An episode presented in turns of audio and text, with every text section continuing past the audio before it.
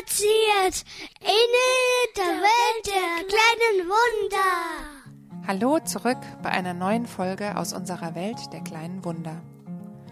In unserem Podcast geht es rund um Frühgeborene, ihre Besonderheiten, unseren Alltag und unsere ganz speziellen Mama-Themen mit diesen tollen kleinen Menschen. Ihr habt in der letzten Zeit ganz schön wenig von uns gehört. Vielleicht habt ihr euch auch schon gewundert. Dabei ist eigentlich gar nichts Besonderes passiert, sondern einfach das Leben und der Alltag haben uns fest im Griff mit allem, was dazugehört.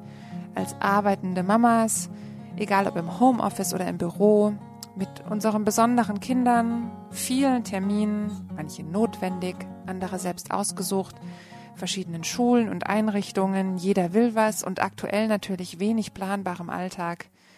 Puh, als wir den Podcast letztes Jahr angefangen haben, waren wir beide in Elternzeit. Da erschien uns das Podcasten neben dem Alltag her irgendwie noch ganz easy. Aber es stellt sich halt eben doch heraus, dass es nicht so einfach ist, alles so locker zu jonglieren. Und obwohl wir uns total wünschen und richtig Bock haben, ganz regelmäßig Folgen zu veröffentlichen, ziehen die Wochen einfach zu schnell ins Land und wir kommen nicht hinterher. Dabei gibt es so viel zu erzählen. Heute geht es, wie der Titel schon vermuten lässt, um meine Quarantäneerfahrungen der letzten Wochen und Monate. Ihr hört heute nur von mir, Eva und meiner Familie. Die Rita ist beim nächsten Mal wieder mit dabei, versprochen. Aber zurück zum Thema. Ich glaube, oder besser gesagt, ich befürchte fast, dass einige von euch auch schon ihre Quarantäneerfahrungen gemacht haben. Ich würde es euch nicht wünschen, aber ich glaube nicht, dass wir die Einzigen sind. Und ich bin gespannt, wie es euch damit ging. Und ich freue mich natürlich auf eure Kommentare zu dieser Folge.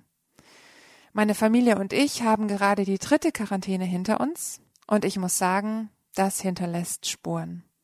Bei uns allen, aber vor allem auch bei den Kindern. Und diese Spuren sind vielleicht erstmal nur ganz klein, aber wenn wir sie unbeachtet lassen, vertiefen sie sich und nehmen Formen an, die wir vielleicht gar nicht so wollen. Ich teile heute meine Erfahrungen mit euch, was die Quarantäne mit uns als Familie gemacht hat, wie das mit der Isolation des Kindes in der Familie geklappt hat und was mir oder uns dabei im Umgang mit unseren Kindern wichtig geworden ist. Los geht's!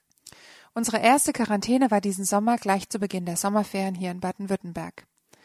Wir hatten so drei Wochen Urlaub, also nicht so, sondern wir hatten drei Wochen Urlaub und hatten geplant, davon die erste Woche an den Bodensee zu fahren.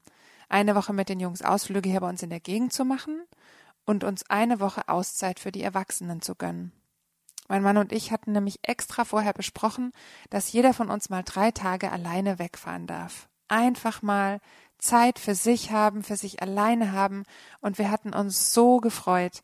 Und dann kam es halt am Ende doch anders. Am ersten Ferientag, das war ein Donnerstag und fast mein letzter Arbeitstag vor dem Urlaub, habe ich in der Mittagspause auf mein Handy geguckt und 48 neue Nachrichten gesehen, alle von der WhatsApp-Gruppe der Klasse eines meiner Söhne. Beim Durchlesen wurde ich immer entgeisterter. Ein Kind in seiner Klasse war nachweislich, nachweislich positiv getestet worden und die komplette Klasse inklusive Lehrpersonal wurde nach und nach vom Gesundheitsamt angerufen und zum Testen geschickt. Bei uns hatte das Gesundheitsamt noch nicht angerufen. Daher habe ich dann versucht, über die lokale Hotline jemanden zu erreichen. Nach so einer knappen Dreiviertelstunde probieren hat es dann auch geklappt. Und die nette Dame am Apparat hat mir sofort ein Passwort gegeben, mit dem wir zum Testen in die Klinik sollten. Das haben wir direkt gemacht, obwohl wir noch total viele Fragen hatten, aber erstmal war das Testen wichtig. Im Klinikum standen dann schon einige Eltern und Lehrer und Lehrerinnen der Klasse in der Schlange und alle waren aufgeregt. Sowas direkt am Anfang der Ferien voll ärgerlich.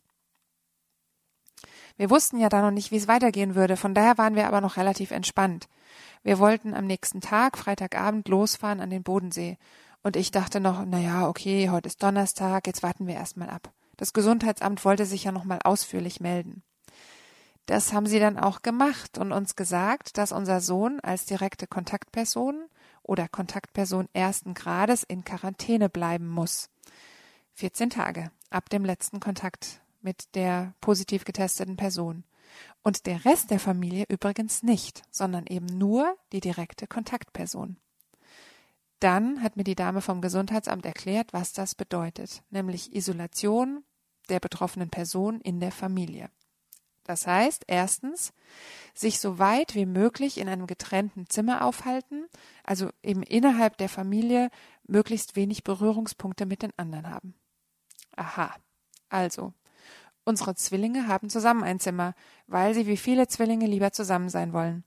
Das getrennt Schlafen war dann auch für sie mit eine der größten Strafen, und beide haben die ersten Abende echt geweint, warum sie denn nicht zusammen schlafen dürften.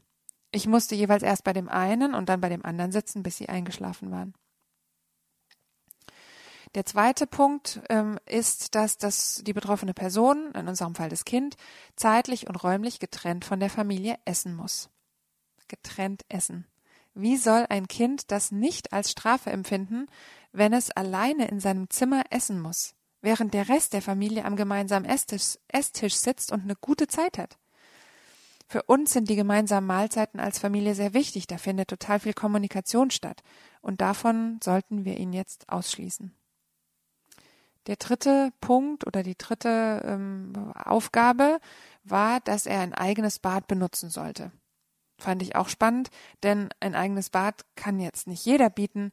Wir haben das Glück, dass wir ein Gästebad haben, das auch eine Dusche hat. Also ähm, tatsächlich also wie gesagt, es hat ja gar nicht jede Möglichkeit, aber so konnte er tatsächlich komplett sein eigenes Bad benutzen und er fand das sogar ganz cool, weil er dort nämlich dann in der Dusche das Duschgel von meinem Schwager gefunden hat, das der wiederum bei seinem letzten Besuch hier gelassen hat.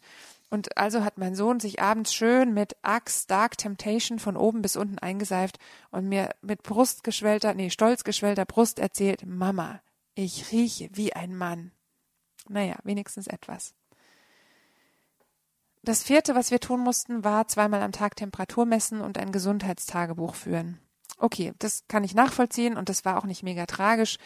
Ähm, ein bisschen komisch war nur, dass am Ende keiner nach diesem Tagebuch gefragt hat. Aber gut, wer will denn schon auch die ganzen Daten sammeln und auswerten? Und dann, als fünftes noch, zwei Meter Abstand halten und in den gesamten gemeinsam genutzten Räumen Maske tragen. Ist klar. Wie soll ich denn bitte zwei Wochen lang zwei Meter Abstand von meinem achtjährigen Sohn halten? Ihm keinen gute Nachtkuss geben, ihn nicht umarmen, beim Vorlesen nicht neben ihm sitzen, ihn nicht zudecken, ihn nicht beim Hosenknopf zumachen helfen, nicht mal schnell die Schuhe binden, ihn nicht trösten, wenn er weint, weil er diese ganzen Vorgaben nicht versteht und weil er Angst hat, dass er krank ist und weil es ihn total verunsichert, dass das Virus jetzt doch bei uns zu Hause zu sein scheint, obwohl wir doch so aufgepasst haben, uns immer die Hände gewaschen haben und alles desinfiziert haben. Da kann ich als Mama keine zwei Meter Abstand halten. Das ist utopisch. Das habe ich der Dame vom Gesundheitsamt auch gesagt. Sie war relativ verständnisvoll, ähm, dass das schwierig ist, meinte aber, so sind die Regeln und wir sollen versuchen, sie so gut wie möglich umzusetzen. An dieser Stelle sei auch gesagt, dass wir während dieser Quarantänezeit im Sommer vom Ordnungsamt dann einen sogenannten gelben Brief bekommen haben. Der ist also wirklich in einem gelben Briefumschlag, in dem die Quarantäneregeln nochmal schriftlich zusammengefasst sind. Das ist so ein ganz, so eine ganz hochoffizielle Post und darin stand dann auch eben auf welchen Paragraphen und Regelungen diese Anordnung fußt und dass, wenn wir uns nicht daran halten, wir zum einen eine recht heftige Strafe bezahlen müssen und zum anderen, dass das Kind für die Zeit der Quarantäne auch aus der Familie entfernt werden kann. Da haben wir ganz schön geschluckt. Und haben natürlich versucht, das für uns umzusetzen, so gut es eben ging. Der Zwillingsbruder hat dann bei uns im Schlafzimmer auf der Matratze auf dem Boden geschlafen. Das isolierte Kind hat in einem anderen Raum gegessen und einer von uns Eltern saß immer bei ihm, zumindest mit im Raum, damit er sich eben nicht so ausgeschlossen fühlt. Er hat tatsächlich tapfer, trotz ähm, Hitze, die Maske aufbehalten, wenn er zum Beispiel zum Fernsehschauen aus seinem Zimmer durfte. Die ersten zwei Tage war er wirklich fast ausschließlich in seinem Zimmer, und ich glaube, er fand es sogar so ein kleines bisschen gut, dass er endlich mal alleine Lego spielen konnte, ohne dass einer seiner Brüder was wegnehmen oder kaputt machen konnte. Aber spätestens am dritten Tag, als es dann auch noch richtig heiß wurde, also was war das, 36, 37 Grad, fand er das einfach gar nicht mehr witzig. Sehr eindrücklich, und hier kommt das Thema Spuren ins Spiel, war das Thema Abstand. Wir haben den Jungs erklärt, dass sie Abstand voneinander halten müssen. Der Zwillingsbruder hat es super ernst genommen und seinen Bruder immer wieder weggeschubst mit dem Ausruf Zwei Meter Abstand. Ich wusste gar nicht so richtig, wie ich darauf reagieren sollte, weil er ja recht hatte. Aber ihm war nicht klar, wie ausgrenzend und verletzend sein Verhalten für seinen Bruder war. Das hat man dem am Gesichtsausdruck deutlich angesehen. Wir haben dann halt versucht, die Situationen, wo sie sich zu nahe kommen konnten, wirklich auf ein Minimum zu beschränken und uns im Zweifelsfall auch als räumlichen Puffer dazwischen zu setzen oder zu stellen. Zum Beispiel auf der Couch beim Fernsehgucken saßen wir dann einfach dazwischen, beziehungsweise haben sie ganz weit auseinandergesetzt. Das ist gar nicht so einfach bei Brüdern, die sonst immer irgendwie aufeinander, miteinander, umeinander sind, wie eben einfach viele Zwillinge so, so sind.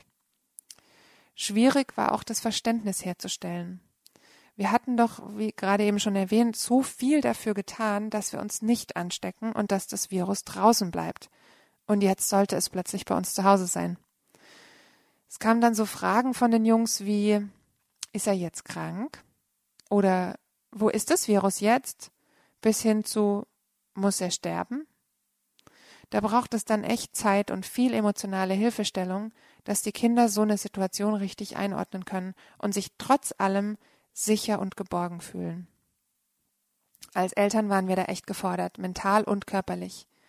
Mental, um zu verstehen, was gerade im Kopf der Jungs vor sich geht und wie wir ihnen helfen können, alles für sich zu sortieren und klar zu kriegen.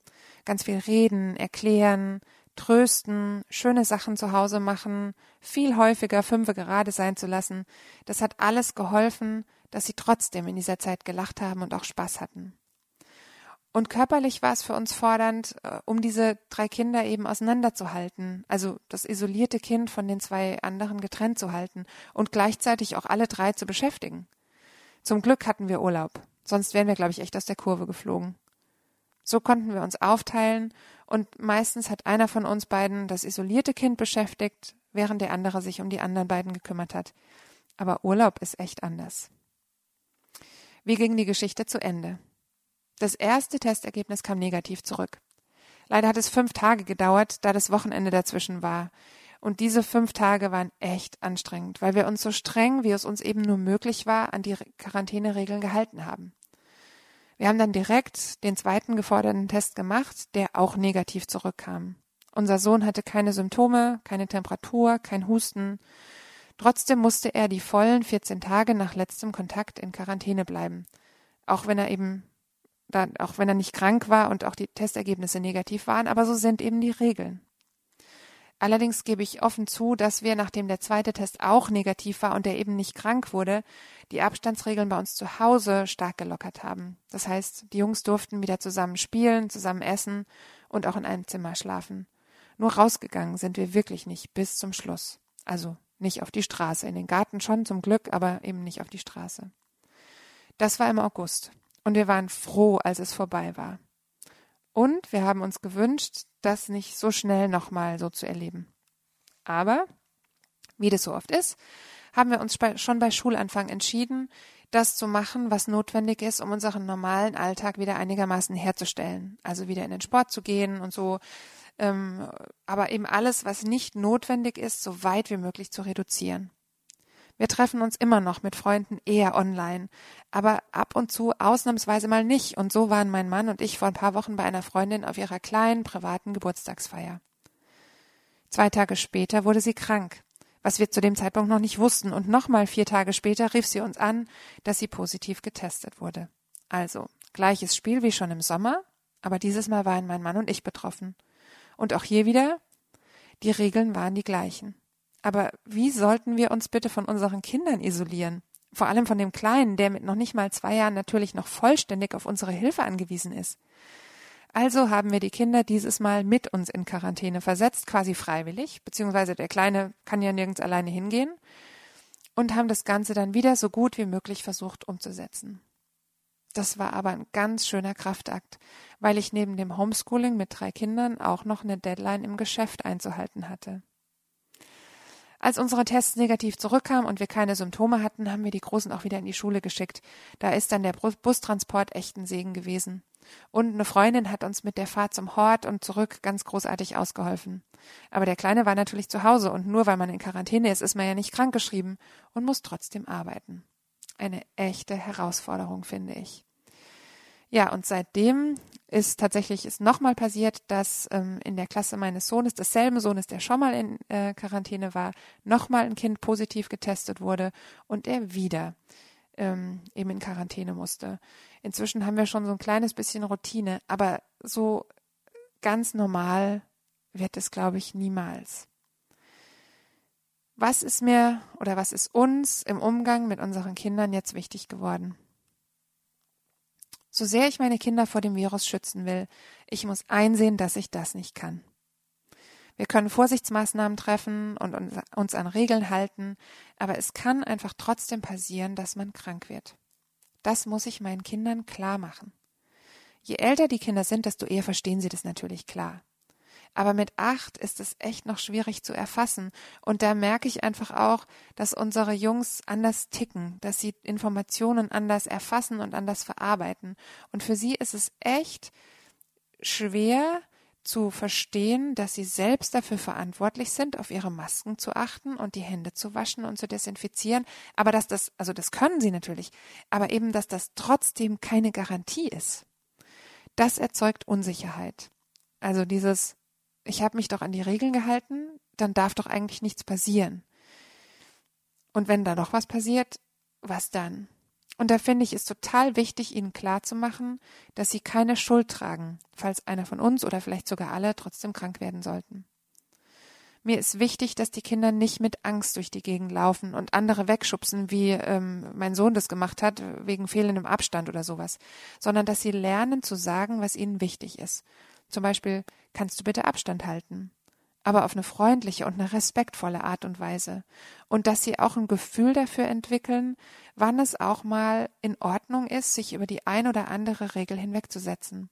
Zum Beispiel jemanden in den Arm zu nehmen, weil derjenige weint, weil es einfach wichtiger ist, für einen anderen Menschen da zu sein, als sich ausschließlich nur an die Regeln zu halten. Also, wenn ich es genau überlege, möchte ich meinen Kindern eigentlich gerade beibringen, zutiefst empathisch und menschlich und aufrichtig zu sein. Und so sehr diese Situation gerade herausfordernd ist, so sehr bietet sie die einmalige Chance, meinen Kindern an einem ganz praktischen Beispiel so abstrakte Begriffe wie Empathie oder Menschlichkeit oder Eigenverantwortung zu erklären. Das sind die Spuren, von denen ich hoffe, dass sie ihnen ein Leben lang bleiben. Soweit unsere Geschichte. Wer von euch hat auch schon eine Quarantänezeit erlebt? Was sind eure Erfahrungen? Wir freuen uns immer von euch zu hören, aber heute finde ich es ganz besonders interessant, weil, ähm, wie gesagt, das Thema uns, glaube ich, auch noch eine ganze Weile begleiten wird. Schreibt doch, wenn ihr Lust habt, einen Kommentar zu dieser Folge auf unserer Webseite www.weltderkleinenwunder.de oder schreibt uns eine E-Mail an frühchen.weltderkleinenwunder.de. Und natürlich finden wir es auch ganz großartig, wenn ihr unseren Podcast bei iTunes bewertet. Auf jeden Fall schon mal danke dafür.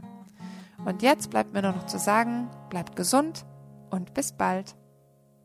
Und so